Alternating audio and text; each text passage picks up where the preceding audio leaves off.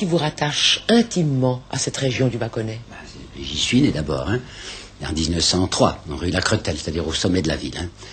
Alors, quand j'ai eu un petit peu d'argent et que je pouvais m'acheter une maison à moi en 1960, il y a donc ça 20 ans, nous avons cherché un endroit où je pourrais m'établir pour l'été. J'aurais voulu Milly, parce que Milly, la Martine, etc. Puis il n'y avait pas moyen, c'était une trop grosse maison. On a fini par trouver cette petite maison-là qui était très à l'écart, hein, parce qu'il faut avoir une voiture pour y aller. Le chemin de fer était à 10 km, euh, le bus passe à 4 km. Donc j'ai acheté ça vraiment pour un morceau de pain, et c'est ce que je voulais, parce que c'est la solitude complète. Hein. Le petit village qui s'appelle la Cour des Bois n'a que 8 foyers, même pas 7 foyers. Enfin, on est dans un endroit tout petit. Alors je suis dans mon pays, puisque comme je vous dis, je suis né à Mâcon, et je suis très attaché à ce pays par des souvenirs d'enfance que vous devinez facilement. Hein. Mon père était agent voyez, ce qui n'existe plus aujourd'hui. Ça venait, ça s'appelle maintenant, vous savez, une inflation de titres, ingénieur TP, ingénieur des travaux publics de l'État. Mais jusqu'à ce qu'il prenne sa retraite, ou presque, c'est l'année précédente qu'il est devenu ingénieur, il est donc agent voyez, ce qui signifie qu'il s'occupait de l'empierrement des routes des caniveaux. Alors, il était toujours à l'extérieur. Et quand j'ai eu 5-6 ans, quand on m'avait acheté un premier petit vélo, il m'emmenait souvent avec lui. Alors comme ça, je voyais des choses du pays, pas bien loin, 15-20 km maximum. Hein. Je me rappelle encore qu'il me faisait monter quelquefois sur le rouleau compresseur. Vous savez, un énorme truc et qu'avance. Les, les quelques hommes qu'il avait sous ses ordres, qu'est-ce qu'ils étaient Cinq ou six cantonniers, hein, m'aimaient bien me donner des billes qu'ils avaient trouvées. Enfin, avec mon père, j'ai beaucoup circulé, beaucoup remué dans ce patelin. Il avait une passion qui m'a donné les fossiles. Et il m'avait, il a trouvé, à cause de son métier même, des endroits où on trouvait des fossiles. Alors j'allais quelquefois le dimanche avec lui en chercher, le dimanche parce que les jours je travaillais pas, ou encore le jeudi après-midi. Alors il y avait les, les vous savez, qui sont en forme de, pas de fuseau avec une pointe au bout, ou les ammonites, qui sont des circulaires, vous savez. Alors j'en ai constitué comme ça toute une petite collection, et vraiment c'était une grande joie pour moi, le dimanche ou le jeudi. Je dois dire que la plus grande joie, c'était au fond d'aller au cinéma avec mon père. Mais enfin, quand on n'allait pas au cinéma, on allait se balader. Alors toute cette petite région-là autour de Mâcon m'est infiniment connue, enfin me, tient à vos tripes si vous voulez. Vous ne le connaissiez pas, je crois que vous faites de la découverte. C'est un endroit, la Martine, enfin je veux dire, que la Martine est un homme modéré, hein. c'est un homme qui raconte des petites choses douces, sa, poésie n'est jamais violente. Elle correspond exactement à ce pays. J'aime la Martine, hein, et j'aime effectivement ce qu'il a dit. Il a même raconté quelque chose que j'avais pris pour une blague. Dans son voyage en Orient, il raconte que quand il a fait une première escale à Athènes, il a dit les collines de l'Attique avait la même couleur que les collines de mon pays. Je me dis, c'est une blague. J'étais pas allé à Athènes avant 1949. Euh, oui, 49. Je suis allé à Athènes et effectivement, j'ai trouvé que la colline l'Attique, enfin au-dessus de l'Athènes, ça s'appelle pas l'Attique, je me rappelle comment ça s'appelle, juste euh, au-dessus d'Athènes, c'est la même couleur de pierre qu'ici. Alors ça m'a encore attaché le plus à, ce type, c'est vous dire qu'il a, c'est un pays qui a pour moi le charme de l'enfance et aussi le charme en soi d'être un beau pays, modéré, intelligent, souple, fin, enfin, J'aime pas la littérature, mais c'est un pays auquel je suis attaché parce que dans son horizon même, dans sa texture et dans ses couleurs, il me parle.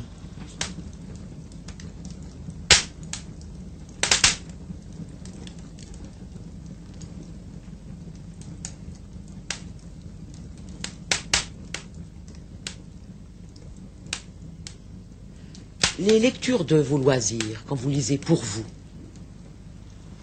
mais évidemment, vous avez raison de dire quand je lis pour moi, parce que je lis beaucoup de choses pour mon travail. Hein. Naturellement, la plus grande partie de mon temps se passe, puisque je suis libre comme tout maintenant, je n'ai plus aucune obligation, hein, se passe à des lectures de travail. Mais à la fin de la journée, j'en ai marre et j'essaye de faire autre chose. Alors cette autre chose, c'est systématiquement, et je vais me déshonorer, le roman policier. Hein, j'adore ça. Ça dépend lesquels. Avec Agatha Christie m'ennuie beaucoup. Autrefois, je marchais, mais je trouve que c'est artificiel. Enfin, je n'y crois plus ce sont la série noire. Je sais bien la mauvaise réputation, on dit mélange de sexe, de sperme et de, sang. Mais enfin, ça m'intéresse beaucoup. Très inégal, hein, attention, très inégal. Je ne peux plus supporter les Carter Brown, par exemple. Mais du point de vue américain, Chester Himes, par exemple, ou encore euh, Adley Chase, c'est très bon. Mais je dois vous dire qu'il y a des Français qui m'ont assez épaté. Un type dont je n'ai pas le nom, qui signe, je crois, Francis Rick, qui fait des choses excellentes. Et puis il y a un monsieur pour lequel j'ai pris une vraie passion, qui s'appelle, je crois, Jean, Jean, Jean, Jean. Alors c'est un nom alsacien. Ah, le nom ne me revient pas. Ah, Vautrin, mais vous avez parfaitement raison, c'est ça. Vautrin, il a fait deux choses. Il y en a un qui s'appelle Billy the Kick, qui est KICK. Et puis, c'était tellement bien qu'il a quitté la série noire, qui est tout de même enfin, un peu populaire, et qui a publié dans un gros bouquin quelque chose qui s'appelait Bloody Mary, qui est de premier ordre. Alors voilà, eh ben, c'est ce que je lis souvent, presque toujours, la plupart du temps, le soir, dans mon lit, avant de replier, je lis une demi-heure de roman policier. Mais j'essaye aussi quelquefois de relire d'anciens bouquins, des romans par exemple. Et alors là, je me suis aperçu que les livres qu'on a aimés autrefois, que j'ai aimés autrefois, ne sont plus ceux que j'aime maintenant. Exemple, Julien Green. J'avais comme ça 20-25 ans. J'en revais le Monsinaire, je me revais le Voyageur sur la Terre, qui m'avait impressionné. J'ai essayé il y a 2-3 ans, c'est plus possible. Je trouve ça absolument de la rhétorique, c'est faux, c'est triché, c'est de la mauvaise littérature. Et même Malraux, je me rappelle encore comme Malraux était important pour moi, l'avoir regardé conquérant. Ben, il y a deux ans, j'ai essayé Malraux et j'ai trouvé ça également truqué, enfin pas vrai. Alors évidemment, si vous me demandez, je l'ai dit l'autre jour, c'était un voix au chapitre, je crois, c'est Victor Hugo que je préférais, parce c'est vrai, je ne me lasse jamais de, de relire du Victor Hugo. J'ai lu trois fois dans ma vie Les Misérables, c'est toujours immense pour moi, c'est un univers, il y a des tas de choses épatantes. Et je dois vous dire aussi que Flaubert, dont on reparle aujourd'hui, parce que c'est le centenaire de sa naissance bientôt, il y a eu des choses, euh, évidemment Salamo est absolument impossible. Mais la tentation de Saint-Ventoile, c'est beau. Et Madame Bovary, c'est pas mal, mais ce que je trouve de mieux, c'est certainement l'éducation sentimentale. Il y a là un personnage extraordinaire qui est celui de Madame Schlesinger, qu'il a appelé Madame euh, Arnoux, je crois, Madame Arnoux, puis il y a Frédéric Moreau. Voilà, alors voyez-vous, quand je ne fais pas du travail, je lis ou bien du roman policier ou d'anciens romans pour voir ce qui me donne encore aujourd'hui. Rappelez-nous qui était Marc Sagnier et quel rôle il a joué dans votre vie. Un grand rôle. Marc Sagnier est très oublié aujourd'hui. Hein. Je me rends compte quand je prononce son nom, les gens ne savent pas. C'est avant la Première Guerre, entre 1900 et 1914, qu'on a vraiment beaucoup parlé de lui. Il avait créé en 1900, c'est un garçon qui sortait de l'école polytechnique, qui avait beaucoup d'argent, qui avait décidé d'utiliser tous ses biens à sa propagande. Il avait créé un mouvement qu'il avait appelé le Sillon. Et c'était un mouvement à la fois religieux et politique.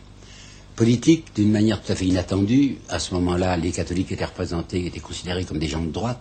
Et lui s'affirmait républicain, et même républicain de gauche, et même, je l'ai entendu, républicain d'extrême gauche.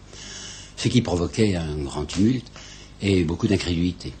La droite l'appelait un traître et la gauche disait c'est un hypocrite, c'est pas vrai, on ne peut pas être à la fois catholique et républicain.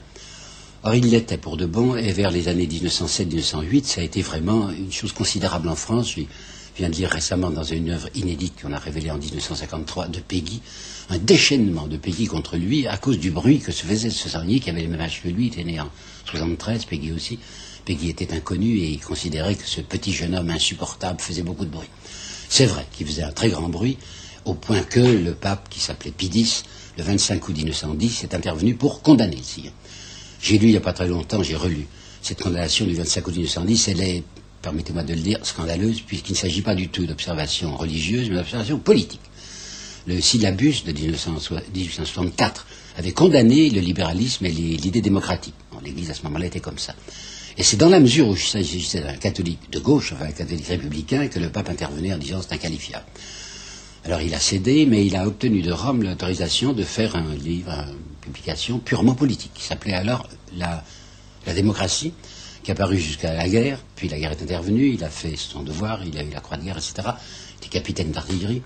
Puis après la guerre, il a repris sous une autre forme qui s'appelait la Jeune République. Il faut vous dire que ce mot Jeune République correspondait dans l'opinion publique à quelque chose qui était sensible. Il y avait un journal qui s'appelait La Petite République, qui était dirigé par Jaurès et par les socialistes, et à côté de la Petite République, il y avait la Jeune République. Bon, c'est à ce moment-là qu'il intervient dans ma vie. Hein. Il est né en 73, moi en 1903, vous voyez la différence.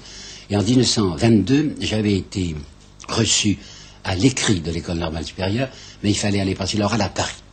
Or, dans cette même année, 1922, un garçon qui était avec moi à, Cannes, la Cannes, c'est la préparation de l'école normale supérieure à Lyon, m'avait prononcé devant moi le nom de Sagnier. Et je ne savais pas qui c'était, mais ça m'intéressait. Pour une raison que je vais vous expliquer. Il y avait dans ma famille un divorce qui était que mon père était extrêmement anti-religieux, pas seulement anti-catholique, mais anti-religieux, et que maman était très catholique. Et ça me, ça me peinait, enfin, de voir que je ne pouvais pas unir en moi ces deux. Et tout à coup, je me suis dit, mais ce Sagnier représente quelque chose qui me permettrait de trouver une espèce d'unité intérieure. Hein à la fois républicain comme mon père et catholique comme ma mère. Alors carrément, je suis allé dans sa maison, 36 boulevard Raspail, j'ai demandé à voir ce monsieur Sagnier, qui m'a reçu tout de suite. C'était un homme qui avait 49 ans à ce moment-là, qui avait une allure de, Gaulois, vous savez, une grosse moustache de sicambre, pas de ventre mais du poitrail, il avait de très beaux yeux bruns, et il était de la gentillesse même. Il m'a tutoyé tout de suite, il m'a demandé de le tutoyer, ce qui était très gênant, et il était très rigolo. C'était pas un homme qui était perdu dans la mysticité. Il employait même volontiers le mot mystico-poire. Enfin, il n'aimait pas ceux qui mettent des pantoufles spirituelles, disait-il. Alors, il m'a dit, il faut que tu sois reçu l'année prochaine, hein, parce qu'on travaillera ensemble. Alors, j'en ai mis un coup. J'avais bien désiré déjà être reçu, mais encore plus à l'idée que je pouvais travailler avec lui. Si bien quand je suis entré à l'école normale en 23, j'entrais avec de l'avance. J'étais déjà licencié, déjà diplômé. Alors j'ai fait cette bêtise de ne pas travailler, mais du tout, absolument pas du tout, pendant deux ans à l'école normale, et de vivre chez lui. Alors été pendant deux ans son secrétaire particulier. J'ai vu vivre de près cet homme. C'était, c'était pathétique, hein. Avec la simplicité même dont je vous parle, avec ce goût de l'humour qu'il avait, des, surnoms qu'il nous donnait. Il y en avait un qui l'appelait l'éléphant ou l'élève, c'est celui qui mettait ses pantoufles spirituelles. Puis il y avait un autre qui l'appelait le chien fou, parce qu'en effet, il était agité. Il y avait un secrétaire qui était très digne, qui se présentait très bien, et qui l'appelait le cheval. Et en effet, il n'avait pas envie de cheval. Et moi, j'étais, j'étais le lapin parce que, parce que j'avais deux dents qui me sortaient de la bouche à ce moment-là. Alors bon, je, le lapin, j'ai travaillé avec lui. Et pendant deux ans, j'ai fait que ça. Ce qui m'a coûté mon échec l'année suivante à l'agrégation. Il a fallu faire quatre ans au lieu de trois ans. Alors Sagné, voyez-vous, c'est quelqu'un qui m'a façonné. Hein. Il y a mes parents d'abord, puis il y a Sagné après. Alors je peux dire que une grande part de ce que je suis, je le lui dois. Parce que c'est lui qui m'a appris à vivre le plus possible dans, le christianisme, le plus possible. Hein. Il était assez éloigné du cléricalisme. Il n'était pas du tout clérical, hein. mais il était chrétien, enfin, dans son, comportement. Et je l'ai vu vivre du matin au soir, puisque j'habitais chez lui, et j'ai pris pour lui une affection, je ne dirais pas démesurée, mais considérable. Je dois vous dire même une espèce de petite confidence que c'est lui qui m'a fait, qui a fait mon mariage, enfin, qui m'avait dit Tu devrais aller faire une conférence à Bordeaux. Bon, je fais une conférence à Bordeaux, c'est des conférences publiques. Et je suis descendu chez un nommé Jacques Rodel, qui avait été autrefois le secrétaire général du Sillon. Puis il y avait là une fille qui avait à ce moment-là 15 ans et demi, que j'ai trouvé très mignonne. Alors j'ai dit à Sagné, oh ben dis si je me marie, j'aimerais bien épouser. Oh, très facile, dit, je vais en parler à, Jacques, à Jacques, Jacques Rodel, quoi. Hein. Puis je suis retourné l'année suivante, puis j'ai présenter ma candidature, parce qu'à ce moment-là, j'avais mon métier, quoi, j'étais agrégé. Alors on m'a accepté, quoique ma jeune femme est à ce moment-là 17 ans et demi, ce qui était un peu jeune, vous savez, ce qui a permis à Moria, qui était mon témoin, le jour du mariage, de me dire de sa voix basse, on passe en cours d'assises, bon, beaucoup moins que ça, il m'a dit, à cause de cette femme de 17 ans et demi. Bon, ben est un homme qui a vécu jusqu'à 73 ans, il avait tout dépensé de ce qu'il avait, si bien que dans ces dernières années, il était, oh, pas dans la misère, mais enfin dans la, dans la gêne. Hein. Il habitait toujours cette maison, boulevard Raspail, qui tenait de son père, qui était un délabrement épouvantable. On mangeait très peu chez eux. Enfin, c'est un homme qui avait énormément maigri. C'est un type qui s'est ruiné pour ses idées. Alors, vous voyez, j'ai quelques raisons de l'aimer beaucoup.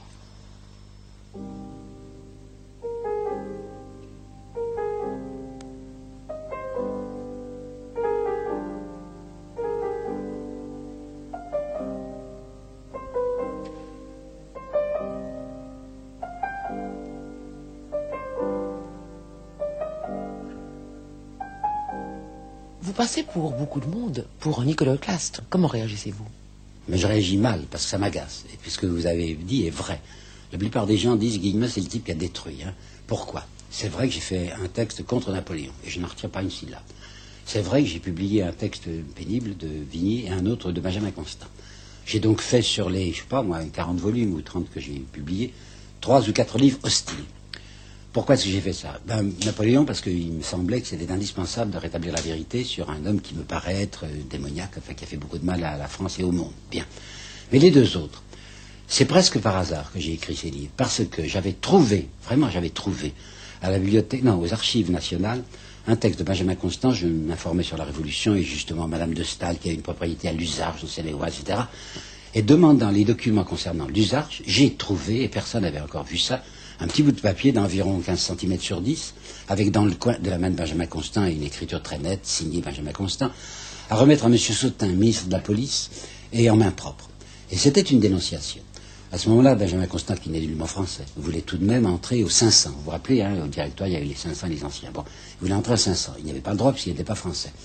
Et il y avait à l'Usarche, là où il habitait, avec les 30 000 balles que lui avait données sa maîtresse, il y avait un curé qui s'appelait Oudaille et qui n'était pas favorable à la candidature de, Benjamin Constant. Alors Constant dénonce ce curé à l'autorité, Sautin, juste après Fructidor, et Fructidor c'était un coup d'État extrêmement gauche, enfin je veux anticlérical, et avec beaucoup d'hypocrisie, il dit je ne demande pas qu'on l'arrête, je demande simplement qu'on l'éloigne.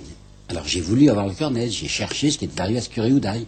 J'ai vu qu'il avait été arrêté, transféré au ponton de La Rochelle, je crois, et de La Rochelle à Cayenne, où il est mort. Alors comme j'avais découvert ça, je ne pouvais pas me taire. Je suis un historien, donc quand je trouve un document, il faut que je le publie. Et ça me paraissait tellement grave que j'ai mis ça dans mon bouquin qui s'appelle Benjamin Constant Muscadin. Point. J'ai fait un autre livre sévère sur Vigny, parce que là aussi, absolument par hasard, c'est pas la peine que je vous raconte le détail, j'avais trouvé des papiers de Vigny établissant qu'il allait trouver de manière assez régulière le préfet de la Charente, puisqu'il avait sa propriété dans la Charente, et qu'au lendemain du coup d'État, il signalait à ce préfet les gens qu'il fallait arrêter, parce qu'ils avaient mauvais esprit. Il y avait des choses particulièrement révoltantes. Vigny est un incroyant, il est parfaitement le droit. Il a même écrit des choses très belles là-dessus. Vous vous rappelez peut-être dans Le Monde des Oliviers, il y a la storme du silence. Le juste opposera le dédain à l'absence et ne répondra plus que par un froid silence, au silence éternel de la divinité. Ça se tient. Hein. Eh bien, quand on écrit ça, on n'a pas le droit de faire ce qu'il a fait, puisqu'il écrivait au préfet de la Charente, il y a un tel qu'il faut arrêter, parce que c'est un juge de paix qui conseille aux jeunes filles de ne pas se marier à l'église. Je trouvais ça un peu raide. Hein. Alors, c'est un informateur. C'est pas l'indicateur de police qui est payé, c'est un informateur. Ben, il y en a d'autres, des grands écrivains qui ont fait de la politique. Il y a Lamartine, il y a Victor Hugo, il y a Chateaubriand. Je ne vois pas aucun de ces trois messieurs qui serait capable de faire de la dénonciation individuelle. Alors j'ai fait donc un bouquin qui s'appelait Monsieur de Vigny, homme d'ordre et poète. Il y a 250 pages, quelque chose comme ça. Il y a 30 ou 40 pages sur Vigny, homme d'ordre, l'essentiel de ce que je viens de vous dire. Et puis le poète, que je respecte beaucoup et sur lequel j'apportais des inédits. Ben, à cause de ces trois bouquins, s'est établie cette légende que j'étais le destructeur. Qu'est-ce que j'ai fait en réalité? Si vous voulez prendre l'ensemble de mes bouquins, j'ai fait surtout des défenses et illustrations. Défenses et illustrations de qui? De Flaubert, bon, peu importe. De Jean-Jacques Rousseau, de Lamartine, de Victor Hugo, de Zola. Hein pour indiquer que c'était des gens qui avaient mauvaise réputation. Par exemple, le Martin féminin, comme disait Proudhon, et puis sans virilité, alors que c'est un type très puissant qui savait ce qu'il voulait. En politique, pour, être égaré dans la politique, pas du tout. Il a été renversé parce qu'il disait des choses qui déplaisaient aux notables. Victor Hugo, m'apprenait que c'était un admirable artisan du verbe, mais qui n'avait pas de pensée. Si, si, si, c'est un type qui avait une pensée très sérieuse. Zola, paraît-il, un pornographe, alors que c'est pas vrai. Rousseau, un fou. Oui, c'est vrai, à la fin, il était traqué parce qu'on l'avait traqué. Alors voyez-vous, c'est vrai, c'est vrai que j'ai changé un certain nombre d'images, c'est vrai. Mais croyez-moi, je vous dis la vérité, hein, j'ai beaucoup plus de joie à remettre à sa vraie place un type qui a été mal vu et dont je montre la vraie grandeur, que je n'ai de joie, mauvaise peut-être, à démolir une image conventionnelle de quelqu'un que je trouve beaucoup moins beau que sa légende. Un point c'est tout. Ma passion, ma seule passion en histoire, c'est la, la vérité.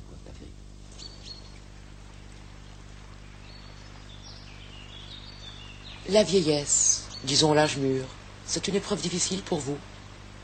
Eh bien oui, c'est une épreuve, en ce sens que les forces diminuent, et j'aime pas beaucoup ça. Hein. Porter quelque chose, maintenant c'est un drame, monter un escalier, ça me fait sauter le cœur. Donc il y a une diminution considérable de mes puissances. Alors ça, c'est très pénible. Mais il y a un danger dans la vieillesse, que j'ai bien constaté autour de moi. Tenez, mon ami Pierre-Henri Simon, j'en ai parlé, je crois. Enfin, c'est un ami que j'aimais bien, qui était entré à l'école normale avec moi en 1823. On est restés toujours copains parce qu'il avait fait une évolution qui m'intéressait assez au début, quand nous étions ensemble normaliens, il était d'extrême droite, il était non pas Camelot du Roi, mais ça s'appelait Jeunesse Patriote, et moi j'étais de l'autre côté. On s'estimait quand même. Hein. Et puis voilà que vers le milieu de sa vie, comme ça, à 40-45 ans, il a fait un mouvement d'ouverture, il est passé euh, centre-gauche, mettons. Hein. Il a écrit un bouquin qu'on lui a beaucoup reproché, qui s'appelait Les catholiques, la politique et l'argent, qui me plaisait bien à moi. Figurez-vous que dans les dernières années de sa vie, il n'est pas mort vieux, il avait 72, 73 ans, il avait fait un dernier bouquin qui s'appelait la sagesse du soir. Et il m'avait envoyé ce bouquin avec une dédicace affectueuse comme toujours en me disant je sais que je vais te faire de la peine parce que ma boucle est bouclée et je redeviens ce que tu m'as connu quand nous avions 20 ans. C'est ça que je ne veux absolument pas. Non, je n'ai pas à revenir à quelque chose que, puisque je suis resté assez immobile, mais je ne veux pas devenir un sage du soir, c'est-à-dire Duhamel. Je ne sais pas si vous voyez l'histoire de Duhamel. Hein. Vous vous rappelez, Duhamel, après la Première Guerre, il était parti vraiment énergiquement avec les avis des martyrs, etc. Hein. Puis d'année en année, il était devenu gentil, gentil, hein, bénin, ami de tout le monde. Ça, c'est pas possible.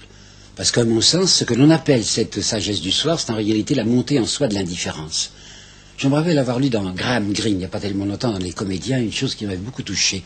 Il fait parler, je crois que c'est un dominicain, fait peu importe, un, prêtre quelconque, parler de la violence. Il dit la violence peut être une imperfection de la charité, de l'amour, tandis que l'indifférence, c'est la perfection de l'égoïsme. Eh bien, je sais qu'une des menaces de la vieillesse, c'est le repliement sur soi, donc l'indifférence. Donc, on est plus sensible à ce qui se passe autour de soi. Et ça, je ne veux pas. Je me rappelle Hugo qui disait, moi, je mourrai indigné. Je ne demande pas de mourir indigné, mais je vous demande, je demande à Dieu, enfin s'il veut me l'accorder, de rester capable de réaction devant ce que je trouve, ce que j'ai longtemps trouvé abominable, inacceptable. Celui qui assiste muet au mal, disait Victor Hugo, assiste le mal. Eh bien, j'espère que je serai toujours capable, jusqu'à ce que je crève, d'avoir des réactions devant le scandale.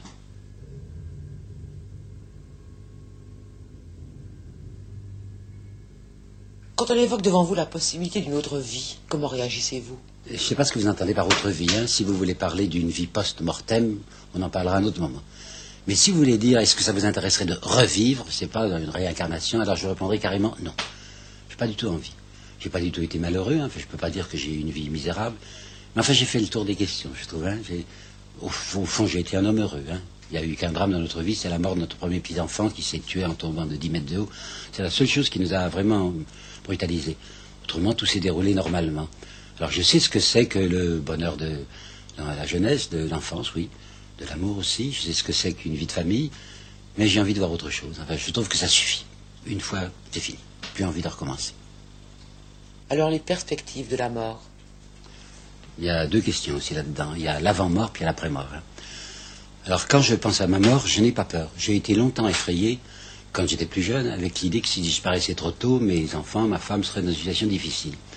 Maintenant, ils sont tous mariés, mes gosses, ils sont sur rail, et ma femme aura une pension suffisante pour vivre, surtout là où elle n'a pas besoin de grand-chose. Hein.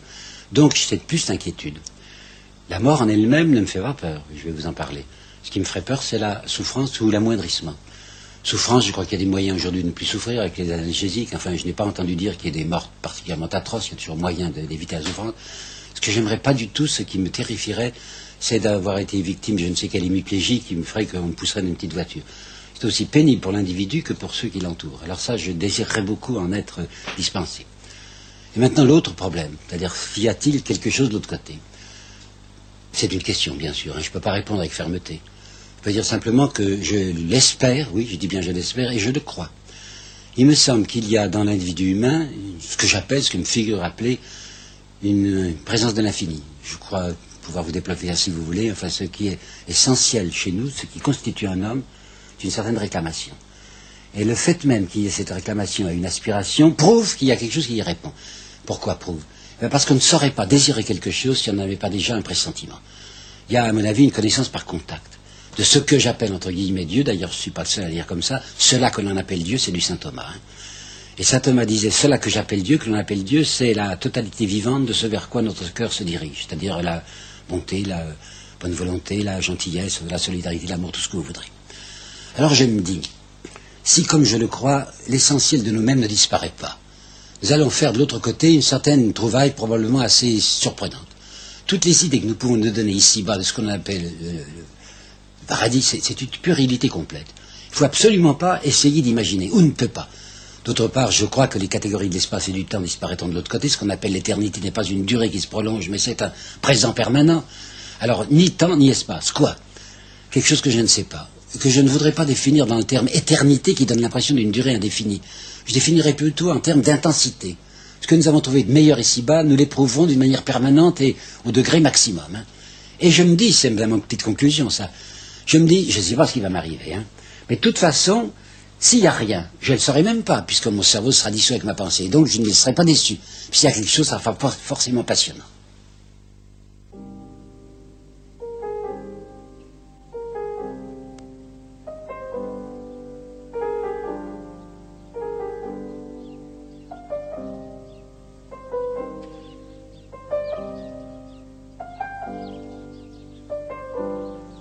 Dans la région Oui. C'est quelqu'un que nous avons découvert en arrivant ici en 1960. Vous savez que je, suis vivais à la messe. Et c'était justement pour Pâques. Puis quand on est arrivé, d'ailleurs un peu en retard, j'aime pas, au moment du sermon, j'ai entendu un prêtre qui avait l'accent de la région, le, roulement de l'air, que je n'ai pas moi. Je suis un bourguignon, mais enfin master Louis pas comme ça. Il était en train de faire un petit topo qui n'était pas du tout une homélie, puisqu'il racontait la passion. Et il en était, j'arrivais au moment où il disait, eh bien les apôtres, hein, Qu'est-ce qu'il faisait pendant qu'il était malheureux? Eh Il oubliait, il oubliait tranquillement. Je dis, ça c'est pas mal. Alors j'ai été voir ce type après et on est devenus amis. Hein. Il y a donc 20 ans que je le connais. Je n'ai pas, pas besoin de vous dire son nom. C'est un homme de 49 ans qui, est, qui reçoit 260 francs, je crois, par mois de l'évêché. Pour vivre, il est obligé d'être ouvrier. Alors il est ouvrier forestier, il gagne dans les 800 francs parce qu'il travaille à mi-temps. Et le reste du temps, il est, curé. Pour lui, être curé, ça veut dire ne pas embêter les gens. Il fait jamais de propagande. Hein. Il est à la disposition. C'est un type qui fait des transports d'enfants, qui charge du fumier, qui transporte des, choses lourdes, par exemple. Les gens savent qu'auprès de ce bonhomme, on trouve ce qu'on veut tout le temps. Eh bien, il m'a énormément impressionné. Il y a 7-8 ans, il a eu un accident très grave, fait un accident cardiaque, Il a fait faire une opération. On lui avait dit, vous avez une chance sur quatre de vous en tirer. Il a dit, mais j'y vais. On lui a remplacé une valvule du cœur, je ne sais pas quoi. Mais le médecin lui avait dit, surtout, il faut modifier votre rythme de vie. Il n'y a rien modifié du tout. Il continue à aller le matin dans la forêt, à couper ses troncs, à planter les arbres. C'est un homme qui force non seulement le, respect, mais l'admiration et la tendresse. Il est aimé de partout. Hein. Le, maire du village, qui est un homme, qui est un communiste inscrit au parti, hein, qui a dix enfants, C'est un homme qui dit, en parlant de cet abbé, il dit Monsieur le curé, alors que moi je dis l'abbé Fernet, hein, Monsieur le curé. Tellement on le respecte. Et on ne le respecte pas en tant que bonhomme qui raconte des trucs, en tant qu'être humain. Ben, je trouve que c'est très important. Et c'est pour ça que je suis heureux qu'il m'ait donné son amitié.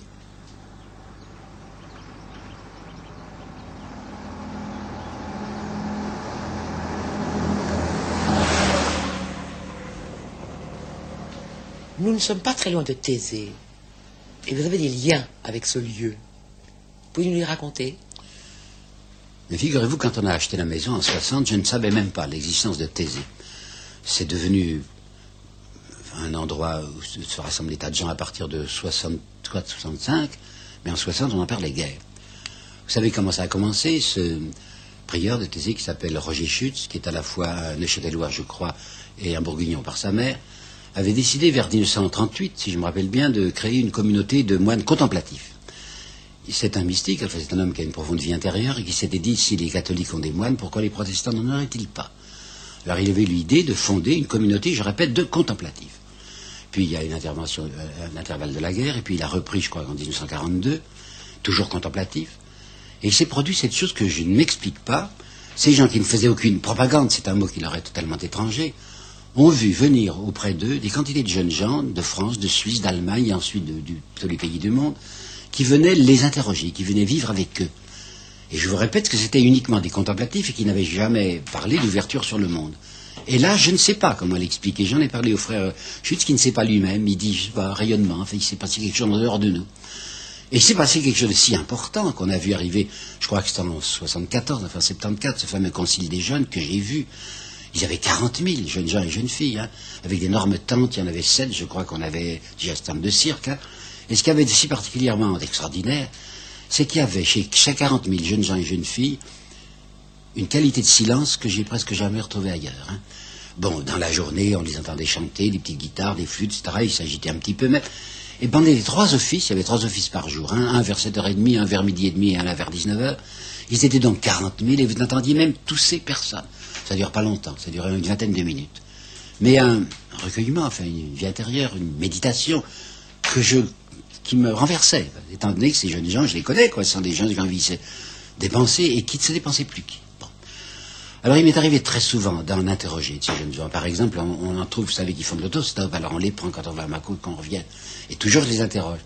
Et je me suis aperçu, confirmé du reste par le frère Roger, qu'il y a au moins un tiers d'incroyants. Il y a beaucoup de protestants, beaucoup de catholiques. Je crois même que les catholiques deviennent de plus en plus nombreux. Mais pas mal d'agnostiques.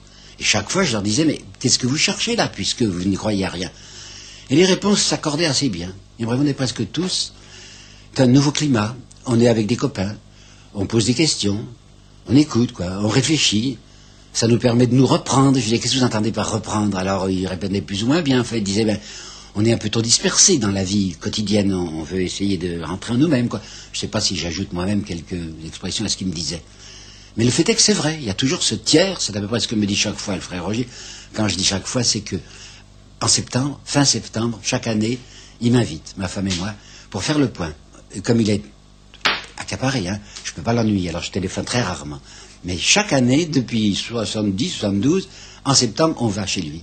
Alors on parle, comme ça, cœur à cœur. Et c'est là qu'il me répond, chaque année je lui pose la même question, il est incroyant, mais oui, très nombreux, me dit-il. Frère Roger, c'est quelqu'un d'assez inouï, vous savez. J'ai parlé de gens que j'avais beaucoup aimés, un, Marc Sagnier, mon petit curé, avec ses, dix paroisses. Mais lui, c'est autre chose, en ce sens que je crois que c'est un de ces êtres dont on peut parler, à propos desquels on peut parler d'un mot, un peu banalisé aujourd'hui, charisme. Vous savez, il sort quelque chose de cet homme. Hein. Rien que de le regarder, l'écouter un instant, on est sur un autre plan. Je me rappelle, hein, dans le procès de Jeanne d'Arc, il y avait un témoignage qui était fait sur elle, je ne me rappelle plus qui, et qui disait, devant Jeanne, on oubliait les femmes. C'est curieux, on oubliait les femmes. Eh bien, lui, je ne dis pas qu'on oublie l'individu humain, mais on est en présence de quelqu'un qui est presque d'un autre ordre. Enfin, en même temps, c'est un homme comme nous, et en même temps, c'est quelqu'un de différent. Il sort de lui, oui, quelque chose qui nous bouleverse, qui nous atteint très profondément.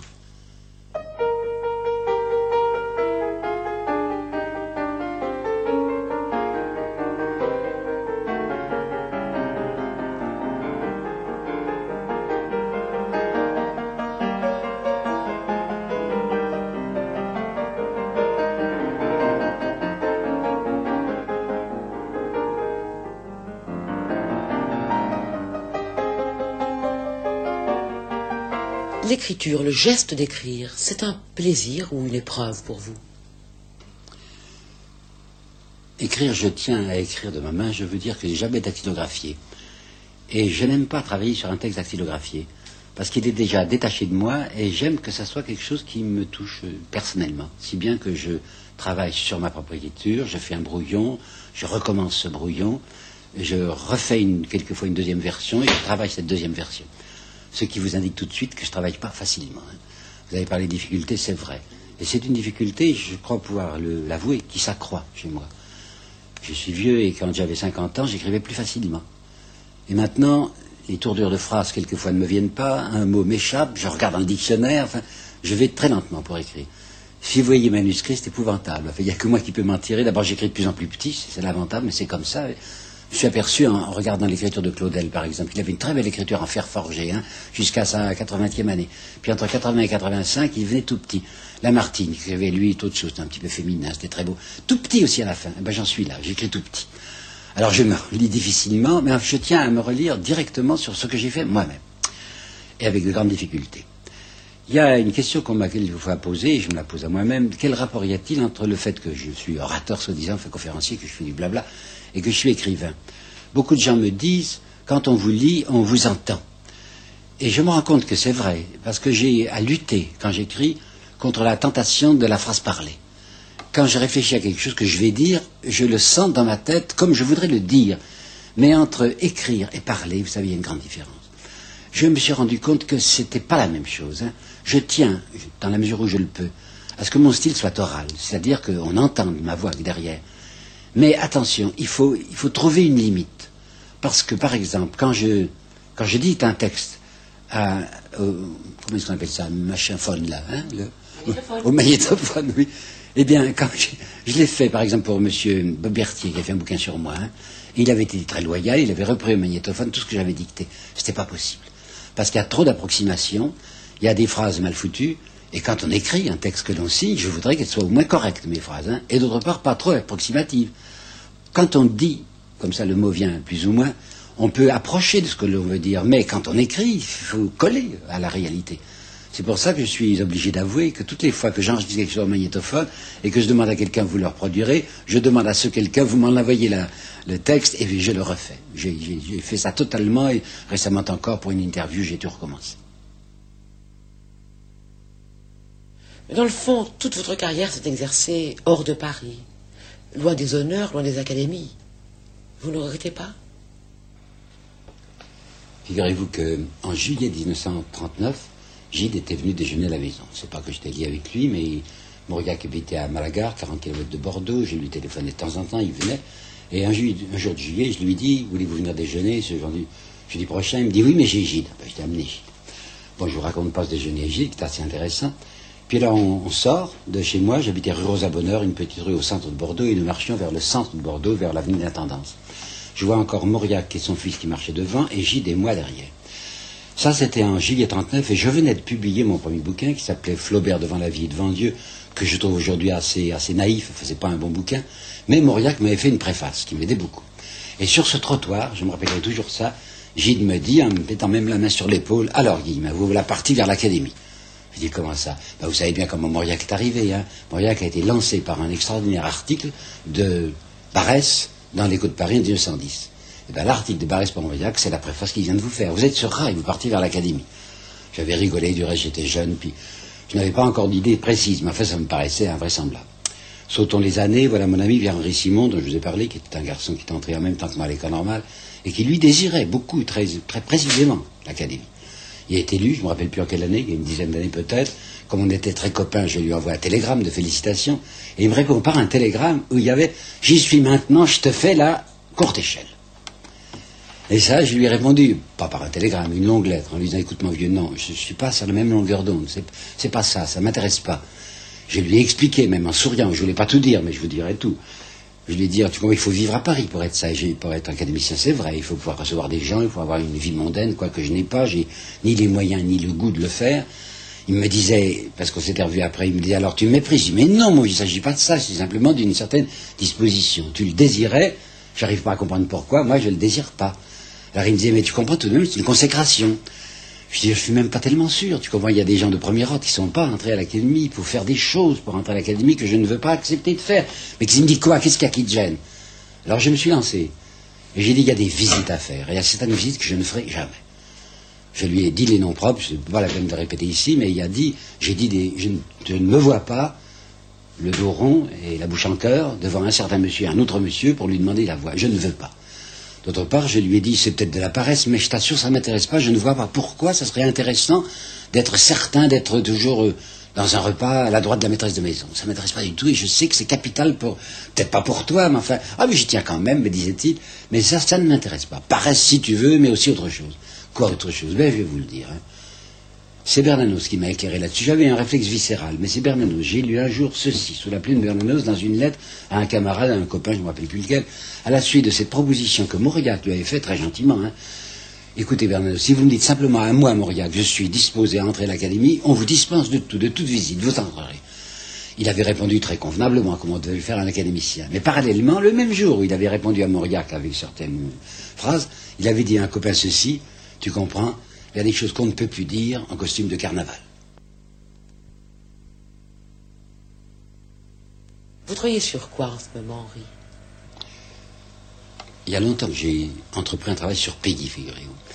Alors, ce que j'ai essayé de faire dans cet énorme bouquin, que j'appellerai du reste Regard sur Peggy, comme j'avais fait Regard sur Bernanos, je ne prétends pas arriver à faire un portrait, c'est très difficile, hein, mais je vais présenter un certain nombre de prises de vue. Qu'est-ce qu'il a fait à l'égard de Jaurès Pourquoi? Quand il s'est brouillé avec Lucien R et le, groupe de l'unité socialiste, pourquoi? Il a été d'abord un croyant, puis il a été croyant. Mais dans quelle mesure? Qu'est-ce qu'il disait exactement? Trajectoire politique, sa vie intérieure, ses, amours contrariés. Alors je voudrais essayer de présenter quand même une série de photographies de Peggy qui finiront par se superposer. Mon dernier chapitre s'appelle Et maintenant Ça veut dire comment est-ce qu'on peut envisager le personnage. Je vous dirai comment, je vous dirai comment je le vois. Surtout un homme malheureux, hein, vraiment très malheureux. Il a raté son coup. C'était un homme, mon Dieu, je ne peux pas lui en vouloir, qui avait une grande ambition, qui se sentait dès sa vingtième année et même avant plein de talent, qui voulait se faire reconnaître et qui n'y est pas arrivé. Il y a eu un moment, vers 1910, quand il a écrit sa première Jeanne d'Arc, enfin Mystère de la charité de Jeanne d'Arc, où il a obtenu des articles importants, en particulier de Barès. Barès l'avait lancé par deux articles successifs, un du 21, je crois, et l'autre du 28 février 1910 dans l'écho de Paris. Il a cru que ça y était.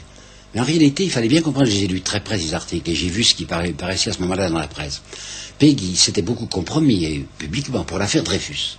En 1910, il se, déclarait catholique. Or, les catholiques, dans l'ensemble, avaient été anti-Dreyfusards. Hein.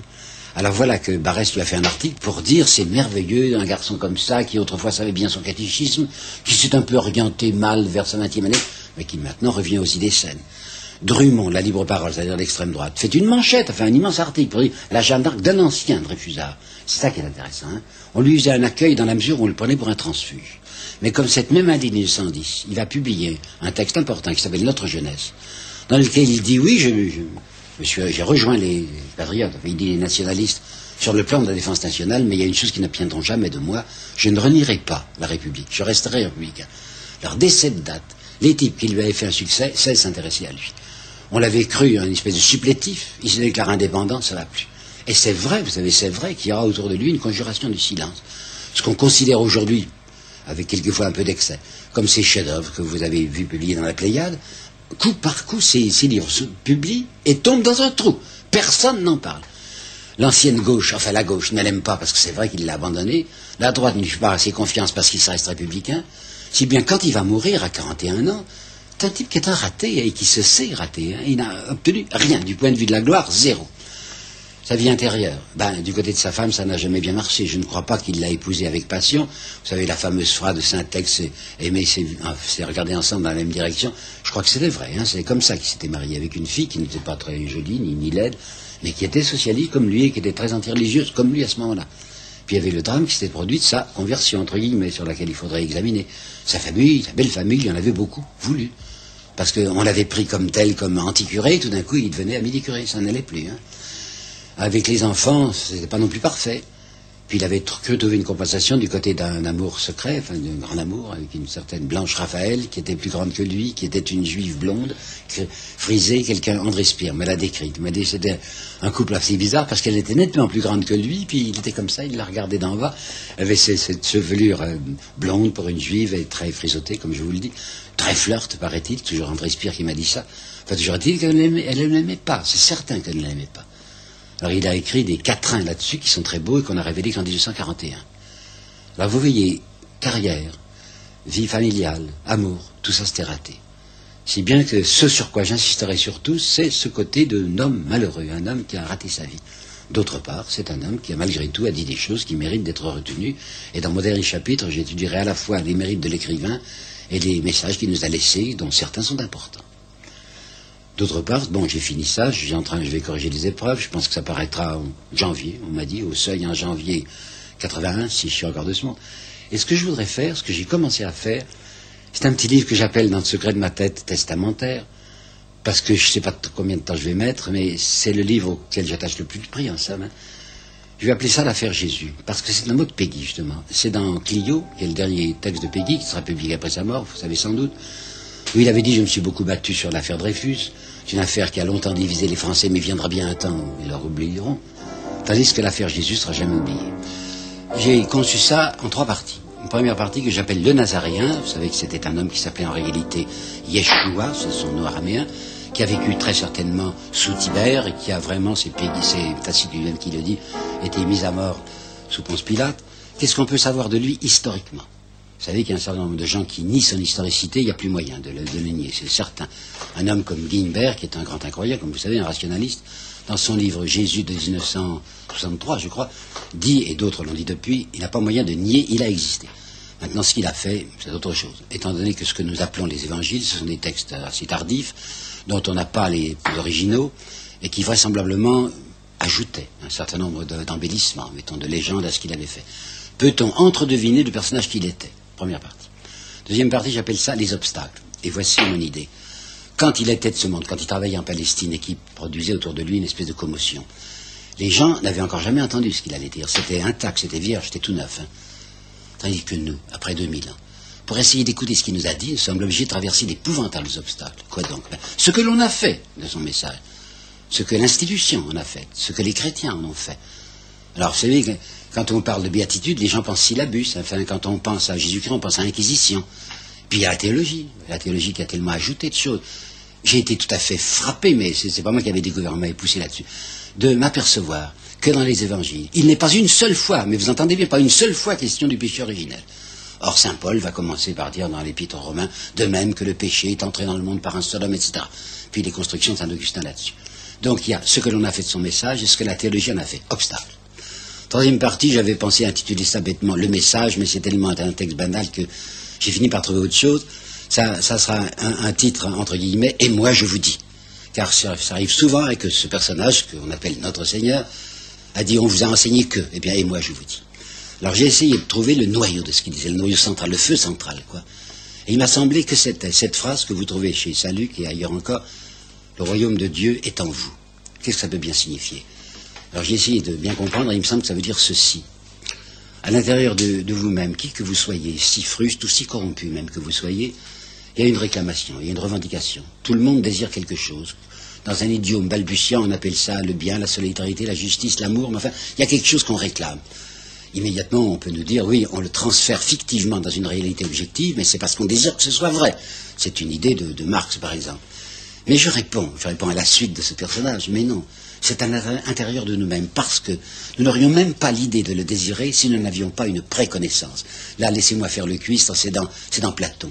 Platon, à propos de l'amour, l'amour-désir même, dit c'est fait de deux éléments, poros et peña, en grec. Hein. Poros, ça veut dire l'abondance, peña, ça veut dire la pénurie, le manque. Mais il y a poros, ça veut dire que si on désire une femme, par exemple, il faut bien la connaître. Même si c'est une femme idéale, elle est faite d'éléments empruntés des femmes réelles. Donc, si on, désire quelque chose, c'est qu'on en a déjà une espèce de préposition, on la voit. Mais poros, manque. Si on désire, c'est qu'on n'a pas exactement ce qu'on voulait. Eh bien, le désir essentiel de l'homme, c'est de réaliser cette unité du bien et du beau qu'il a en lui, dont il a une préconnaissance certainement, que j'appellerai un pressentiment, et c'est ça, le royaume de Dieu est en nous. Il y a au centre de chacun de nous-mêmes une connaissance par contact Pascal disait connaissance du cœur, j'aime pas tellement, ça fait presque du cœur, mais connaissance par contact de ce vers quoi nous allons. C'est ça que le, Christ a dit.